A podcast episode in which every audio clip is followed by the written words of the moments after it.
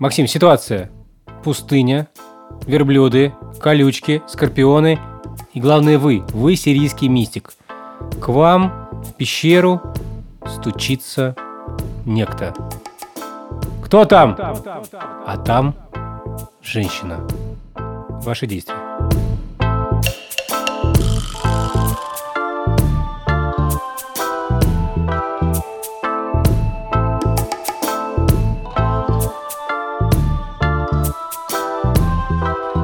Здравствуйте, с вами подкаст «Отвечают сирийские мистики». Максим Калинин, шеф-редактор проекта «Познание» и руководитель семинара «Сирийские мистики. Лаборатории нужных вещей». И я, Филипп Дзитко, главный редактор проекта «Арзамас». Я напомню, что в этом подкасте мы рассказываем о философии и образе жизни удивительных мудрецов, живших тысячу или даже полторы тысячи лет назад где-то на Ближнем Востоке.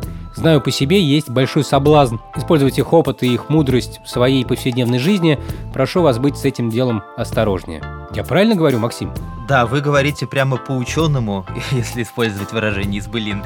Осторожность, ну или еще у них был термин развлечение, рассуждение, это одна из ключевых добродетелей для сирийских мистиков и для многих других традиций. Прежде всего, Максим, вам знакомо понятие школьные анкеты? А, анкеты, которые учителя раздавали, чтобы заполнять э, сведения о родителях? Нет, нет, самодельные анкеты, которые делали одноклассники, даже одноклассницы. Знаете, я, я припоминаю очень смутно, что было такое у нас. Даже, даже, мне кажется, не самодельные, а даже к тому времени начали уже типографские анкетки делать, ну, какие-то такие секретные, с подписью только для девочек или только для своих, только для мальчиков. И что-то такое ходило по нашему классу, и все заполняли. Но, правда, как-то это все время обходило стороной меня почему-то, либо я обходил стороной всех. Счастливый вы человек. Да, если я в восьмом классе только узнал, где находится учительская, то, наверное, все-таки дело было во мне. Для тех, кто не знает, что такое эти самые школьные анкеты самодельные, расскажу, что это такие пухлые тетрадочки. Можно сказать, что это самодельные чаты до интернетской эпохи. И в них узнавали самые важные вещи на свете. Например, кто тебе больше нравится, Женя Киселева или Манана Рабули, до «ты крутой» или «в смятку». Всегда вопрос ставил меня в тупик этот. Да, и пользуясь карантином, мой папа подвиг меня на подвиг, можно сказать, на сложный духовный подвиг, а именно попросил разобрать мой старый стол. Я там нашел множество всяких удивительных вещей, и, среди прочего, вот такую анкету своей старой школы. И внутри этой анкеты огромное количество этих проклятых вопросов. И вопрос, на который больше всего ответов, звучит следующим образом. Внимание! Мальчик и девочка, двоеточие, Возможно ли дружба или только эрос? Уа. Не спрашивайте меня, откуда мы знали слово эрос и что мы под ним понимали, но тем не менее. Может быть, может быть, увлекались неоплатонизмом ваши одноклассники? После уроков. Впечатляющий вопрос. И вы хотите адресовать его сирийским мистикам? Да, ну, я понимаю, что сирийские мистики – это, прежде всего, монахи, и в некотором смысле этот вопрос может быть не очень уместен, но, тем не менее, вы неоднократно рассказывали, что наши герои жили э, среди людей, а не только в пустыне среди колючек, верблюдов и э, скорпионов. Так что, ставлю вопрос ребром, что они думали об отношениях? Ведь в конечном итоге что бы там ни было, это все равно будет разговор про любовь. А, да, безусловно, это будет разговор про любовь. И мы немного касались уже темы устройства души, того представления об устройстве души, которое сирийские мистики унаследовали от предшествующей традиции, в конце концов, к античной восходящей, о трех ее частях, одна из которых вожделевательная. И эта часть обозначалась словом «регта», которое иногда переводится как вожделение, иногда как похоть. То есть э, ну, у, него, у него есть и положительные значения, и отрицательные, и всевозможные проявления симпатии, и дружба, и эрос. А для эроса, кстати, отдельное есть слово рехмса. Вы сейчас сказали два абсолютно одинаковых слова. Регса – это вожделение корень реш э, гамаль-гамаль, сильно желать, вожделевать, испытывать э, половое влечение и так дальше. Гамаль-гамаль. Ну, это название букв, да. Ргига, э, он желает или он вожделевает. А другое слово это рехмса, это слово родственно еврейскому рахамим, которое означает милосердие, сострадание. И есть слово рахме, сирийское, с тем же значением. Но рехмса – это именно страстное влечение, это эрос, и э, считается, что по наполнению это содержание как раз слову эрос соответствует греческому. То есть разница в одну букву, но огромная пропасть в значении. Там разница в две буквы, но на слух в самом деле очень похоже звучит. Я бы даже не сказал, что это пропасть в значении, а часто бывает одно и то же понятие может иметь радикально противоположные смыслы. То есть вот то же, сам, то же самое слово «регса», которое э, и похоть, и влечение, в том числе влечение к Богу. Я работал с рукописью, в которой выражение «регса кьянайта» естественное вожделение. Переписчик, перегруженный делами митрополит XVI века, исправил на рекса бишта «злая похоть». Злая похоть, Злая дай мне волю.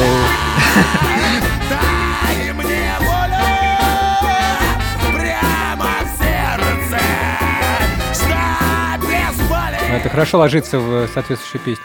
Пожалуй, да. Митрополит э, думал о своих митрополичьих делах, когда переписывал эту рукопись. Там слова Кьянайта и Бишта пишутся похоже, и ему показалось, что, конечно, по умолчанию похоть — это зло, а там речь шла, наоборот, о вожделении, которое становится основой для добродетели.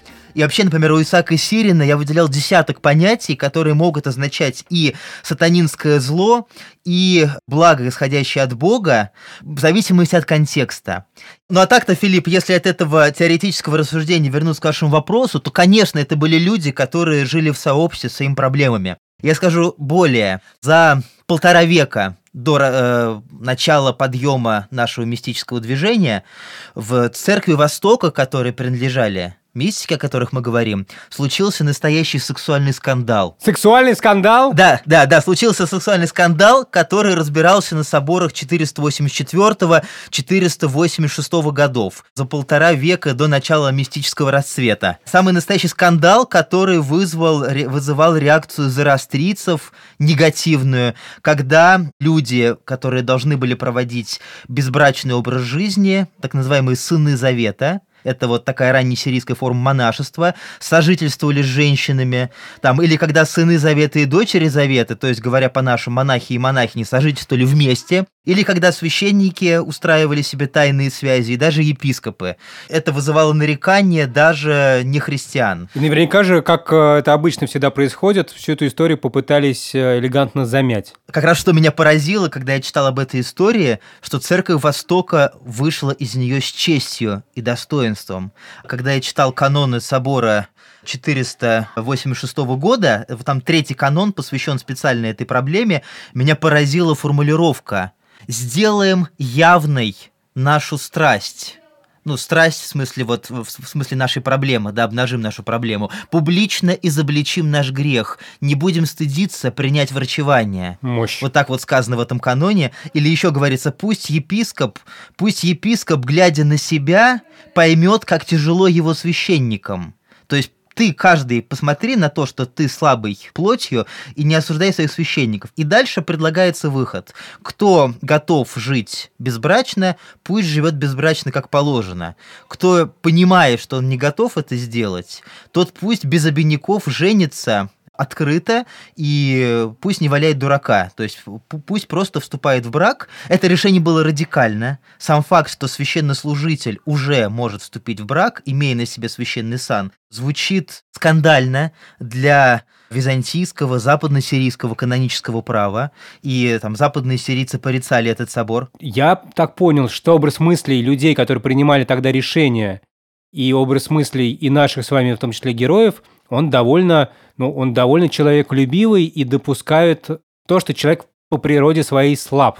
Соответственно, это несколько другая, не такая жесткая позиция и по отношению к разводам, и по отношению к отношениям между мужчиной и женщиной. Ну, на, насчет разводов, канон этот подчеркивает, что жениться нужно один раз священнослужителю, ну, точно так же, как и в послании апостола Павла к Тимофею говорится, что епископ должен быть одной жены муж. То есть брачная этика здесь соблюдается строго, но действительно есть представление о том, что природа человека слаба. И действительно, время, когда были приняты эти каноны, совпало с э, активными переводами текста Федора Мапсуистийского на сирийский язык, которых как раз эта идея о том, что человеческая природа слаба, потому что это часть божественного замысла, мы об этой идее сами говорили.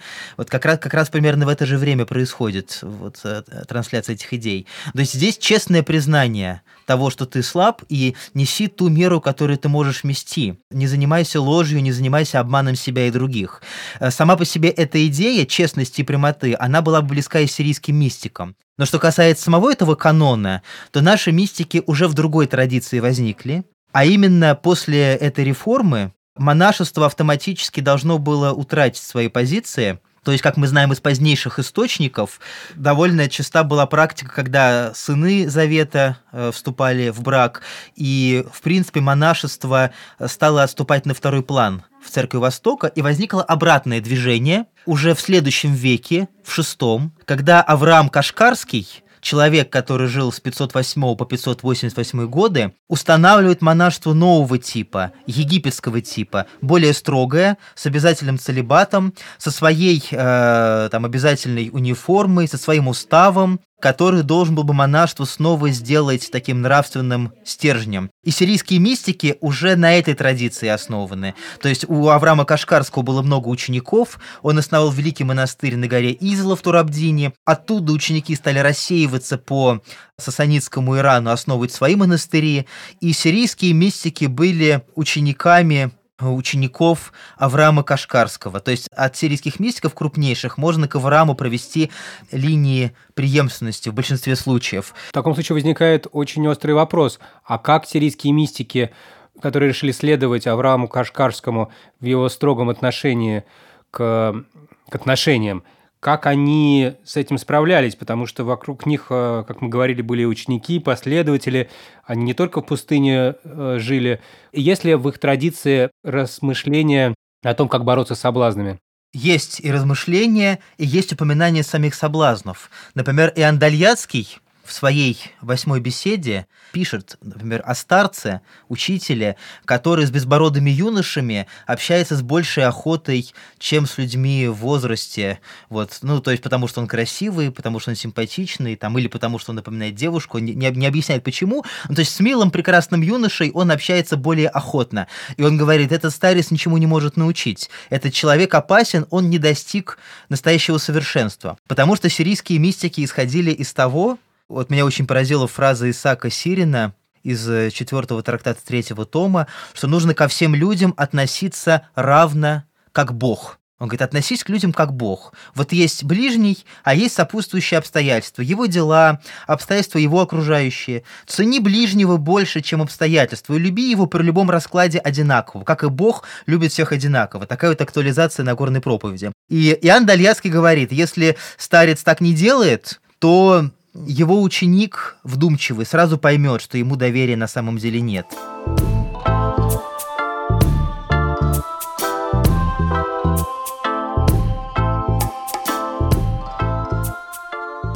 То есть сирийские мистики исходили из того, что нужно ко всем относиться равно. Вместе с тем мы видим у них примеры очень трогательной дружбы. И они писали друг другу письма, в которых они выражали свою любовь.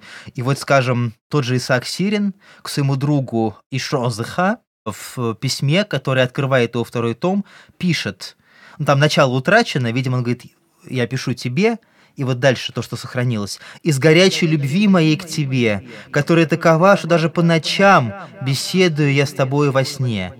Буквально «я блуждаю, чтобы беседовать с тобою во сне, ибо любовь постоянно переступает предел. Это то, что сам ты тоже желал обрести». Или э, Маршамли, вероятно, ученик Иосифа Хазаи, он э, переживает в начале своего послания, сохранившегося, что давно не писал письмо. «Моя душа этого жаждет и чает, и если бы это было возможно, я бы ежедневно писал тебе письмо, ибо сам Господь мне свидетель, что я говорю истину, ну и так дальше. То есть в письмах они очень часто говорят о возлюбленных души своей и очень трогательно эту дружбу свою выражают. Вы помните, мы говорили сами, что любовь искренняя ко всем людям достигается, по мнению мистиков, на третьей-четвертой ступенях, но при этом уже даже не достигнув первой ступени, ты можешь дать себе такую установку, и, и, и, и вот как бы Сирин предлагает такую установку, держать в своей голове, что так относясь к ближнему, я поступаю подобно Богу. То есть они видят в этом красоту, что человек, с одной стороны, слабый, и он по природе своей слабый, а в то же время ему дается право и даже э, побуждается он к тому, чтобы становиться подобным Богу. И это очень круто, быть Богом, будучи слабым и изменчивым. Я, кажется, начинаю понимать, потому что я тут на днях, всегда мечтал сказать такую фразу, на днях читал перед сном Евагрия Понтийского, одного из наших главных героев нашего сериала, и у него есть такие слова. «Блажен, уважающий недостатки других, блажен, считающий всех людей богами после Бога, блажен, отделенный ото всех и соединенный со всеми». Это ведь ровно о том, о чем мы говорили. Да, да, да, да, да, совершенно об этом. И эта фраза тоже у мистика повторяется, когда он говорит, что люди становятся богами в Боге. И, с другой стороны, самому поступать как Бог, как призывает Исаак Сирин. Он, кстати, в этом тексте, у него еще, другая есть мысль, меня поразившая. Он вот описывает про то совершенство, которым призван человек, осознает, что это трудно, и вот тут он говорит, сейчас я тебя приведу к матери делания которая воскресает все добродетели. Вот сейчас я приведу к матери делания. Матери? Я, я думаю, что это за матерь? Да, он в женском роде говорит. Что это за матерь делания? Ну, ожидаешь какой-то высокой добродетели труднодостижимой. А он говорит, что это удовольствие. Басимуса по-сирийски. Сладость. Вот басимо Бас... это приятно. Басимуф. Да, басимуса. Сладость, басимо. удовольствие. Басимо, да. Или басимойо, это, это приятно, да, или это вкусно, как говорят говорят сейчас в Турабзине, Арамеи, недалеко от той самой горы Изла, где Авраам Кашкарский основал свой монастырь. То есть, э, ну, сама мысль понятна, вот он, он говорит об удовольствии духовном, но какая расстановка акцентов классная. То есть он, он говорит, что человек призван к удовольствию и к радости. И вот это удовольствие, это ощущение радости, полноты твоей внутренней, оно делает тебя благостным, выражающим расположение, удовольствие и к людям. То есть они стремились... Простите, можно да? я мне дико неловко, но я все-таки спрошу. Например, если у вас есть э, вафли с вареной сгущенкой, про это можно сказать басимо? Можно. Басимуё. Ну, да, ба басимуё можно. Да, ну, что они вкусные, можно сказать по-арамейски, да. То есть это то, что приносит радость, будь это, будь это что-то материальное или духовное. В целом, да. То есть, э, опять же, если уж говорить о слове Басимусо и Басимуса и его родственниках, то у сирийских мистиков и в, в разных значениях, и в положительных, и в отрицательных употребляется это слово и, и однокоренные ему. То есть это самое такое э, стандартное слово для обозначения сладостности, благостности, удовольствия и для того удовольствия, которое греховным считалось в том числе. Вот. Но, но, но, но при этом Исаак Сирин э, говорит о том, что там, даже если ты имеешь вафли со сгущенкой, то ты, у тебя уже будет настроение получше. Это факт. В Это... одном из самых, самых ранних э, арамеоязычных текстах, притчах Ахикара, там есть изречение «хлеб утоляет гнев», ну или можно понять шире, еда утоляет гнев. Это безусловно так. Да, то есть даже вафли со сгущенкой уже делают тебя более благостным. А если внутри твоего сердца ты чувствуешь Бога, то по мысли Исаака ты точно будешь благостным ко всем, то есть ты не будешь иметь в самом себе недостатка и ты не будешь искать в других повода восполнить этот недостаток, потому что, наоборот, тебе будет избыток, и твоя любовь будет безусловная. То есть вот это тот идеал, к которому они стремились в своем сообществе.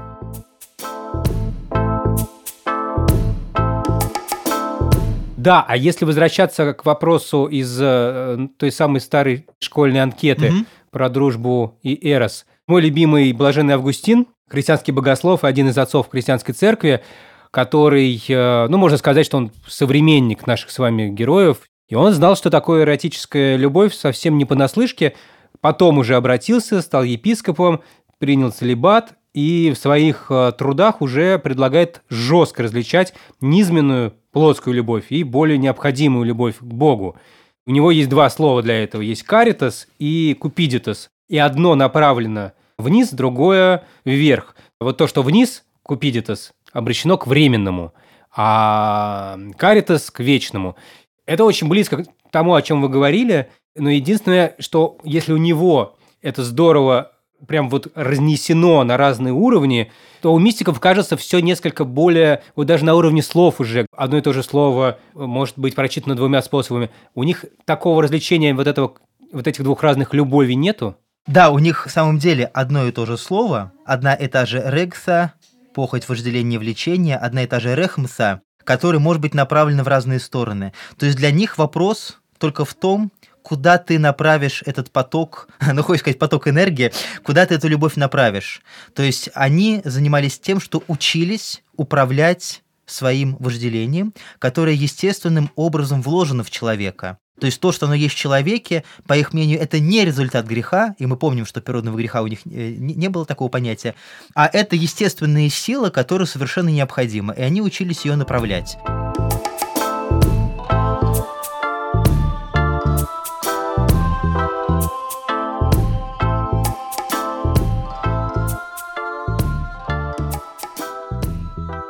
Максим, ситуация. Пустыня, верблюды, колючки, скорпионы и, главное, вы. Вы сирийский мистик. К вам в пещеру стучится некто. Кто там? А там женщина. Ваши действия. Ну, знаете, сирийский мистик, наверное, не нарушил бы своего безмолвия, Хотя, если это пустыня, то нужно проявить милосердие. Наверное, наверное, сирийский мистик подумал, что это наваждение скорее. А вот знаете, я понимаю, что вы хотите от меня узнать, Филипп. Я бы, наверное, по-другому переформулировал вопрос. Мы из письма Маршамли знаем, что мистики общались с людьми. То есть, по, по крайней мере, э, были случаи, когда приходили люди в монастырь, в монастырь и искали помощи. И вот ты сирийский мистик. И к тебе приходит прекрасная дама, которая просит тебя ей помочь и ты даешь ей совет. И постепенно ты понимаешь, что эта прекрасная дама тебе не безразлична. Но ты сирийский мистик, твои действия. Вот я бы, наверное, вы, наверное, это имели в виду, подобную ситуацию, да, Филипп? Давайте такую ситуацию себе представим. Да. Что делать? У сирийского мистика возникают сожаления, могли бы создать семью, да, я мог бы раскрыть для себя мир этого человека, но я уже ступил на этот путь и вернуться не могу. То есть, допустим, даже если я пережил силу божественной любви, то вместе с тем э, у любых мистиков были периоды, когда они не чувствовали этого потока, и наоборот периоды опустошения. Э, какие мои действия? И я бы на месте сирийского мистика подумал так, что ничто не мешает мне ее любить, и ничто не мешает мне понимать, что ее мир прекрасен, и что ее душа — это действительно упавшие частицы рая, которые можно созерцать и радоваться. Но при этом я понимаю, что любовь не знаю, стандартная любовь, сопровождаемая влюбленностью или половая любовь, это не единственная на самом деле возможность, которая мне дана. Я могу любить ее, но встав на ту самую позицию отношения независимого от внешних факторов, любить безусловной любовью. То есть я бы вспоминал слова Исаака Сирина, который для сирийских мистиков был учителем и наставником, может, таким авторитетным, и свое чувство, возникшее к ней, не подавил бы, а направил бы на эту любовь, которая не вокруг сердца, а из самого сердца жжет и побуждает восхищаться ей, но при этом для меня этот путь закрыт. Но при этом восхищение во мне все равно остается, и оно даже может расти. То есть увидеть в другом Бога, перейти от рекфы к рекфме, и тогда получится басимо. А, да, можно, можно, можно сказать и так. То есть, э, да, вы изящно сформулировали, да, Рекса перевести в Рехмуса, который остается с тобой, и она превратится в Басимуса, в источник радости. Я бы на это, по, по этому поводу вспомнил два сериала Сарентина «Молодой папа» и «Новый папа» где прекрасно намешаны темы самой откровенной чувственности, там и темы церковных скандалов, и темы как раз такой сублимации. Да, у нас есть э, целый курс, посвященный молодому папе на Арзамасе, э, вернее, в радио Арзамас, мобильное приложение радио Арзамас. Его записала Тамара Эдельман. Очень советую. О, потрясающе. Да, вот, вот помните, там в, уже в новом папе, там заставки меняются, э, там не, не, не, не единообразная заставка, да, при сериях. И вот там уже ближе к концу концу. Там, где он в белых плавках. Он идет в белых плавках мимо женщин на пляже, да. Такой же походкой, какой он идет по Ватиканским коридорам в первом сезоне. И чувствуется, что он свободен. Вот это показали блестяще совершенно, мне кажется.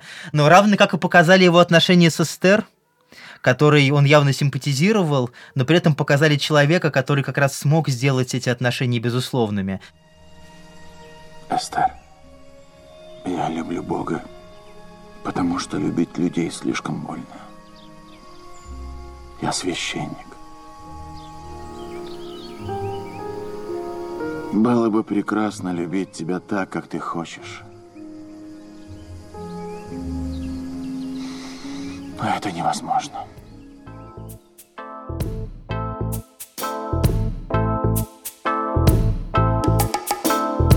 Максим, у нас получается так, что герои нашего разговора так или иначе все равно мужчины. И вот сколько мы говорим о сирийских мистиках, все имена, которые мы упоминаем, если я правильно их понимаю, то это только мужчины. При этом мы знаем замечательных э, христианских святых, женщин, Мария Египетская, 47 лет в пустыне, по одному из рассказов, Неужели сирийские мистики – это только мужчины? И вы совершенно правы, но при этом я скажу вам, Филипп, одну вещь, которую мы раньше скрывали от наших слушателей. У истоков сирийской мистики стоит как раз женщина. Скажите это еще раз. У истоков сирийской мистики стоит женщина. Извините, просто настолько невероятный факт, что хочется его выкрикивать на всех углах. Да, да. Girl power. Поясню, что я имею в виду у сирийской мистики несколько истоков, на самом деле. Мы говорили, что очень большое значение для мистиков имел Евагрий Понтийский, которого вы сегодня вспоминали. И вот даже мы увидели удивительно созвучную фразу, даже стилистически тому, о чем мистики писали, они Евагрию подражали. Блажен отдаленный ото всех, да? Да, да. У Иосифа Хаза есть похожая фраза. С другой стороны, Федор Мапсуистийский – это совершенно иная традиция грекоязычная. С третьей стороны, своя родная сирийская традиция с очень пылкой мистикой в стиле от Соломона, например. Есть еще некоторые важные традиции, но вот Евагрий – это одна из мощнейших. Так вот, в жизни у этого самого Евагрия да, и напомним, что он жил с 345 по 399 года. В жизни у Ивагри было две истории любви – которая как раз иллюстрирует, с одной стороны, историю разочарования, а с другой стороны, историю как раз такой дружбы между мужчиной и женщиной, о которой мы говорили пока что теоретически. Евагрий э, в 381 году он родился на севере Турции, современно в городе Ибора. Он в 381 году переместился в столицу, в Константинополь. И там он прославился своей ученостью, он был блестящий ритор, блестяще образованный человек. И сообщает его ученик Палладий, что между Евагрием, да, который уже был диаконом, Палладий так и начинает свою историю о Евагрии, знаменитом диаконе, который очень многих обратил, убедил своими аргументами, боролся с противниками ортодоксии, которые он представлял. Соответственно, целебат, да, раз он облечен саном. И есть жена одного высокопоставленного константинопольского чиновника, которая воспылала к нему страстью. Ну или непонятно, кто кому воспылал страсть, в общем, была у них взаимная страсть. Конечно, Палладий или Напольский, так смущаясь, говорит, что эта женщина во всем виновата, и она его удерживала, не давала ему разорвать эти отношения. Вот. Но Палладий просто уже хотел свое мужское нравоучение в эту историю привнести. А так-то эта любовь была взаимной, и Евагрий от этого страдал, как пишет и Палладий, он ему признавался. И можно представить, с одной стороны, влюбленность, с другой стороны, сан и стоящий за этим обязательства. С третьей стороны, постоянная полемика с теми, кого Евагрий считал еретиками. Соответственно, его публичный позор – это крах всех его аргументов. И что ему делать?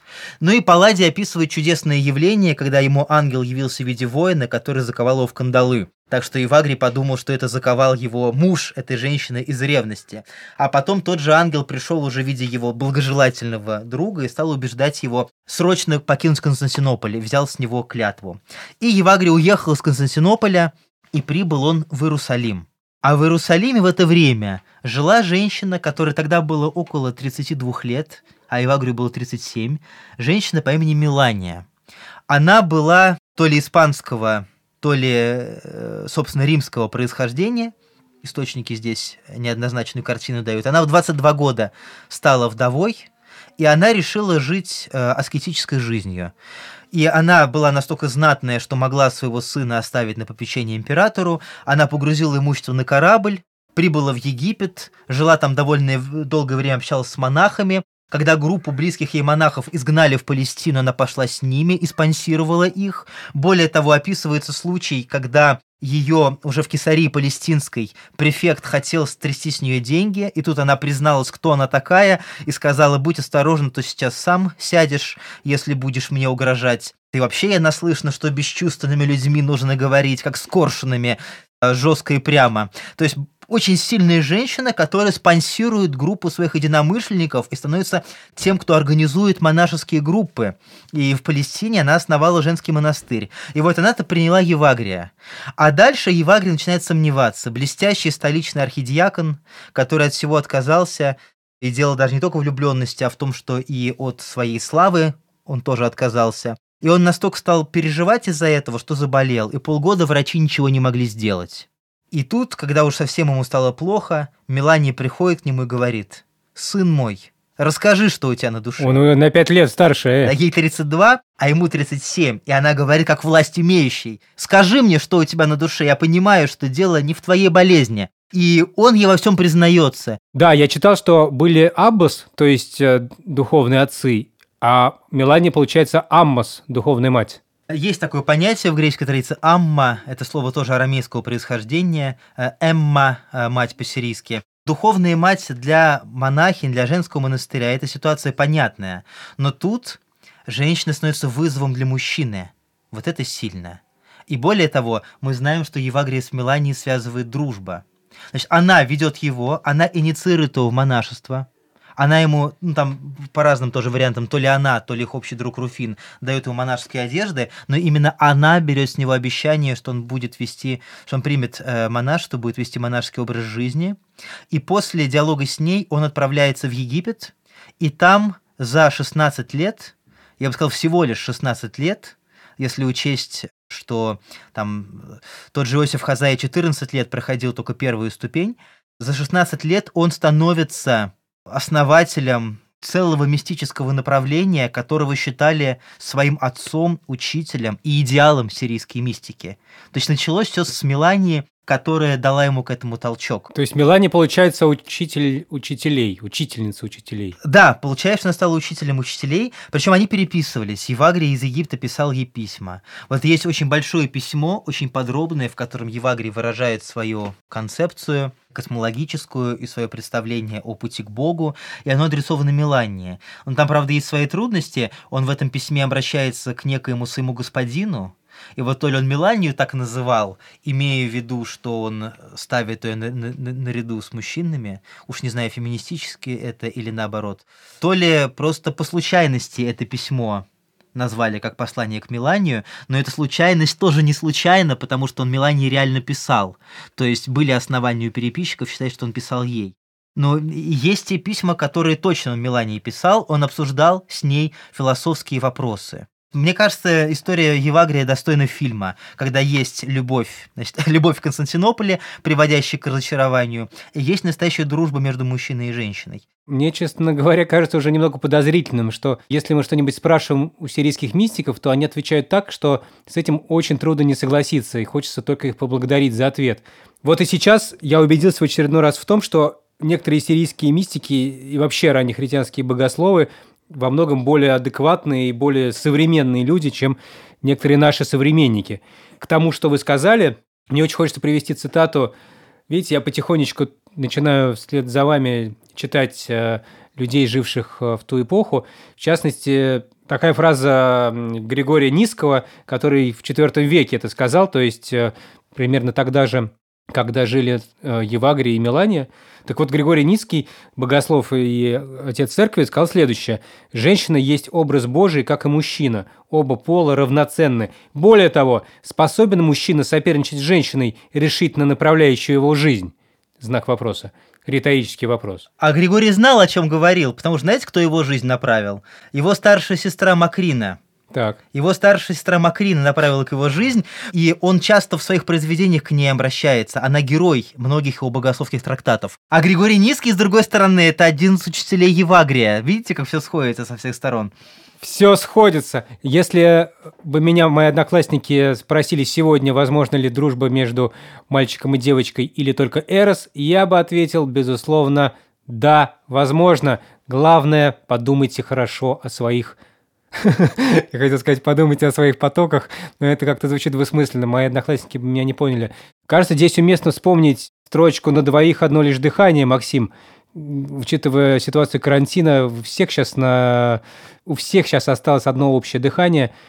Я не знаю, чем закончить эту фантастически тонкую мысль. Ну, знаете, я закончу это словами того же Маршамли, который писал своему другу и ученику «Цветущему благоуханными плодами от дыхания Святого Духа, духовному побегу, который вырос на иссохшем дереве. Ну, иссохшее дерево – это я, а, кто, кто пишет. Нет, это я. А прекрасный цветок, который на нем вырос и который дышит, это тот, кому я пишу. И вот он как раз пишет про одно дыхание на двоих, которое их объединяет на расстоянии. Слушая наше дыхание, я слушаю наше дыхание. Я раньше и не думал, что у нас на двоих с тобой одно лишь дыхание.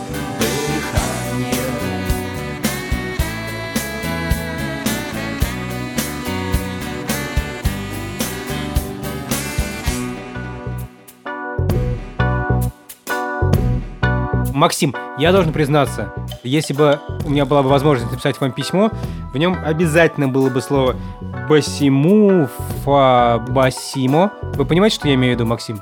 Галебе, галебе, басимую. Да, вот очень, это очень-очень приятно. Да, я бы, я бы тоже вам адресовал несколько похожих э, подобных арамейских слов. Ну что ж, нам осталось поблагодарить наших возлюбленных коллег и соавторов этого подкаста, а именно расшифровщика Кирилла Гликмана, фактчекера Юлию Гизатулину, выпускающего редактора Дмитрия Перевозчикова, продюсера Лизу Марантиди и звукорежиссера и редактора этого подкаста Алексея Пономарева. Спасибо. Подписывайтесь на подкаст «Отвечают сирийские мистики». Зачем? Вы уже и так на него подписаны.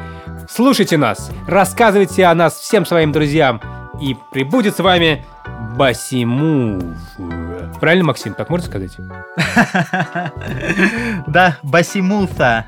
Терве амхон басимуса. Пусть будет с вами сладость, пусть будет с вами удовольствие. Спасибо, мой возлюбленный соведущий. Да. Ладно, не делайте вид, что вы этого не слышали. Увидимся через две недели.